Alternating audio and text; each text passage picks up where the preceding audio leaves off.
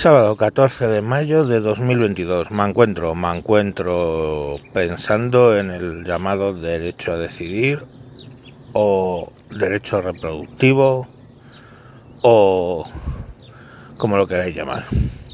El derecho que se presupone que una mujer tiene a la hora de decidir si eh, nace o mata eh, pues lo que lleva el ser que lleva dentro. A ver, el problema con ese presunto derecho, que ya os digo, no ha sido nunca reflejado como tal, no es tradicional, todo el mundo habla del derecho a, la vida, referido a la vida propia, todo el mundo habla del derecho a la libre expresión, todo pero este derecho nunca ha sido reflejado en ningún sitio. Pero bueno, lo que quiere decir que no quiere decir que pueda ser un derecho válido. Pero vamos a ver en qué se funda este derecho. Primero, la mayoría de la gente que lo funda lo basa en un hecho que ni siquiera es real, es una deformación de la realidad, una deformación de lo que históricamente ha representado la mujer en, la sociedad. O sea, limitan cuando lo defienden a decir que es que mm, siempre la sociedad ha visto a las mujeres como máquinas de hacer niños y ya está. Como aquel que estuviéramos pensando en una serie de probetas puestas en línea donde se echa allí eh, lo de uno y lo de otro y se genera y, y se genera un, un, ser, ¿no? Un poco como lo de un mundo feliz, donde les va vertiendo liquiditos y en el caso del protagonista, en una de, los, de las estas se despistó el técnico y le echó más alcohol de la cuenta y pues el niño salió raro. Pero es que eso no es, eso es una simplificación absurda y tendenciosa, claro, de lo que es el papel de la mujer en, en, la historia. Quiero decir, eh, vale que los hombres iban a la guerra, pero las que, seguían cuidando las granjas, las que seguían cuidando a los críos, las que seguían en general produciendo, estamos, o sea, los, los medios de producción, mientras los hombres se dedicaban a matarse entre ellos, eran las mujeres. Ese es el papel que han tenido, que tuvieron y que tuvieron hasta la Segunda Guerra Mundial. En la Segunda Guerra Mundial ocurrió exactamente lo mismo a mí me parece cojonudo que muestren a la remachadora esa en las, en las, en las eh, soflamas feministas, pero es que esa remachadora no es más que la última de una serie de mujeres que se dedicaban a producir. ¿Estamos? Porque el campo había que sembrarlo, el campo había que recolectarlo, independientemente de que hubiera guerra o no. Y sí, se tenían muchos niños, porque los niños eran un, un asset, ¿no? Como es un, un activo. Porque tú tenías muchos hijos, invertías poco, que era realmente en la comida, entonces no había tanto tema de eh, educación, no sé qué, solo tenías eh, en la PlayStation, solo tenías que invertir en la comida y enseguida pasaban a ser de receptores a productores y te ayudaban en las tareas de, del campo hasta que entraban los varones en edad militar, lógicamente. Pero, pero eso es así, o sea, y eso es lo grande del papel de las mujeres, que estas feministas lo reducen a mm, máquinas reproductoras. Entonces ya de entrada ahí, el derecho a decidir no es necesario porque la mujer siempre ha decidido lo que quiere, lo que quiere hacer a ese respecto. Estamos. Pero vamos un poco más allá es que el derecho a decidir hoy, ¿qué, prevalencia puede tener cuando de hecho el derecho que tienes es a la anticoncepción? Quiero decir, eh, no estamos en 1800. Tenemos condones, tenemos diafragmas, tenemos espermicidas, tenemos DIUs, tenemos eh, anticonceptivos orales, inyectables, eh, diarios, mensuales. Tenemos absolutamente todo para no quedarte embarazado si no quieres. Pero en toda esa profusión de medios, la decisión que tienes es, eh, lo hago como me sale de los cojones, que luego ya, pues si me quedo embarazada, cojo, lo mato y a tomar por el culo. ¿Es eso? No entiendo. Es decir, tu primera decisión con tu pareja tiene que ser tomar las medidas necesarias para que no haya un embarazo. Y ya está. Y no me vengáis, por favor, con que es que eh, todos los anticonceptivos eh, fallan. Sí, claro, fallan a lo mejor en un... Eh, o sea, tienen un nivel de, funcionamiento del 98%. O sea, fallan en el 2% de los casos, a lo mejor. Y ese es el de los malos. yo qué sé.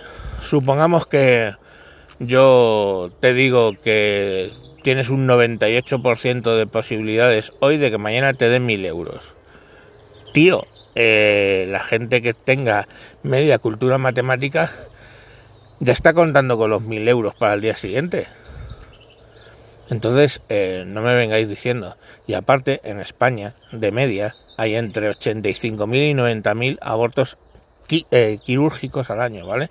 No hablamos de abortos químicos como es el tema de la pastilla del día después o, pastillas o, una mm, descarga hormonal de la última pastilla eh, al cabo de, de, un mes o algo así para provocar el aborto, que eso también se hace. Entonces, solo lo que son abortos quirúrgicos son entre 85.000 y 90.000. 90, entre 85 y 95 es la secuencia de los, de los 10 últimos años.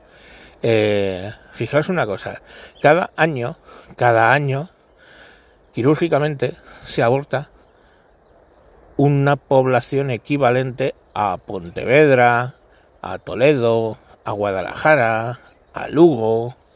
O sea, me cago en la puta. Toledo. Cada año una población como la de Toledo no nace. Porque mm, una población de Toledo por dos no tomaron las medidas convenientes para evitar ese embarazo si es que no lo querían.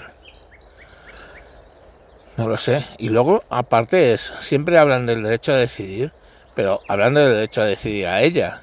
Quiero decir, mm, no se pregunta eh, al progenitor de decir, oye, Mm, yo te voy a ayudar, yo voy a seguir para adelante, quiero que sigamos adelante. No, no, no le preguntan, porque no, no, ¿cómo le vas a preguntar a él? ¿Cómo le vas a preguntar al macho? Ah, ¿Este que ha hecho?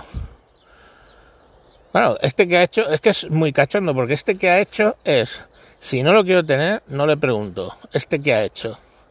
Pero si lo quiero tener, luego le reclamo los 300, 400, 500, 600 euros mensuales para mantener al niño. Y si no lo hace, va a la cárcel.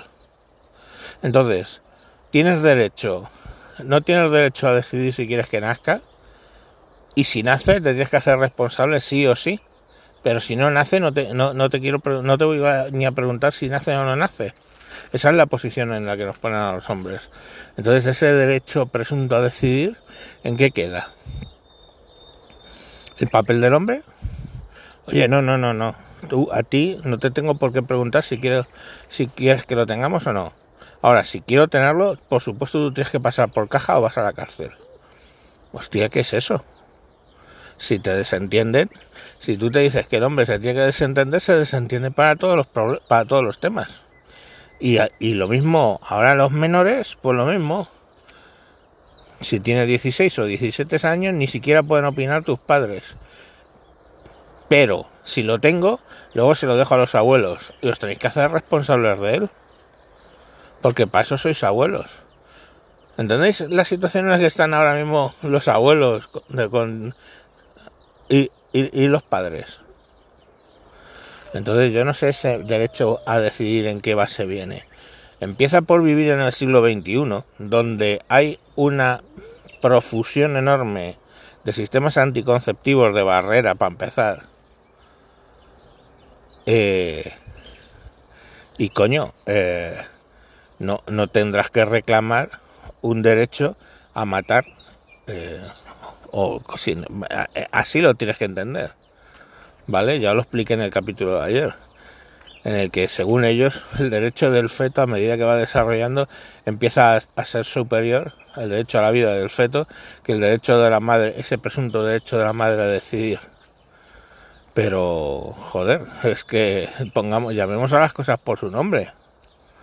con lo de, ah, eh, no, no, es que no es matar, no es matar porque no es matar. En fin, que, que, lo que llevar dentro es un ser que tiene sus, su exclusividad, sus 21 eh, cromosomas que no son iguales que los tuyos, que es un potencial. Ese potencial lo estás matando, ni más ni menos. Pero bueno, oye, sigamos reclamando un derecho abstracto a decidir, ¿eh? cuando, cuando hablas de derecho eh, reproductivo de las mujeres, en todo caso sería el derecho a un acceso a una educación el sexual, el derecho a un acceso a unos métodos anticonceptivos para que puedas tener sexo sin tener que estar eh, preocupándote de si te vas a quedar embarazada o no y luego lo vas a tener que largar porque tú no quieres. Oye, hay cosas más radicales, ¿eh? tú estás segura que no quieres, que, quieres tu derecho a decidir y tu puta madre, pues coño, eh, lígate las trompas, no te va a afectar a tu sistema a tu sistema hormonal, porque los ovarios siguen produciendo hormonas y a todos los efectos va a ser normal. Lo único que no te van a llegar los óvulos a no van a bajar los óvulos por las trompas y se van a encontrar con el esperma. ¿No? Oye, yo, yo mismo me hice la vasectomía cuando decidí no, no quiero tener más hijos. Y por cierto, es doloroso. No lo vendéis como, ah, esto llegas. No, no, joder, que te pinchen anestesia en los cojones es bastante doloroso. No lo vendamos como el, nada. Pero bueno, ahí está el beneficio, quiero decir, pues que no tengo que estar, no, no, no tengo que estar pensando cuando era todavía mi segunda mujer en la reproductiva, no tengo que seguir pensando si va a salir un Raúl Francisco Mm, conmigo con 50 años, que pues claro, cuando el, crío llega a 20, pues ya tiene 70 y no tiene ganas de, tener hijos. Pero bueno, que no es lo mismo cómo gestionan lo de los hijos con 20 o 30 que con 50 o 60. Por eso tenemos lo, de natural tenemos los niños con 20 o 30 y no con 50 o 60. Pero eso es otro tema. Bueno, volveremos sobre este tema eh, mañana probablemente hablando de la eugenesia, probablemente. Y luego terminaremos con lo que yo opino sobre la ley del aborto, si tiene que existir una ley del aborto y en qué condiciones. Venga, adiós.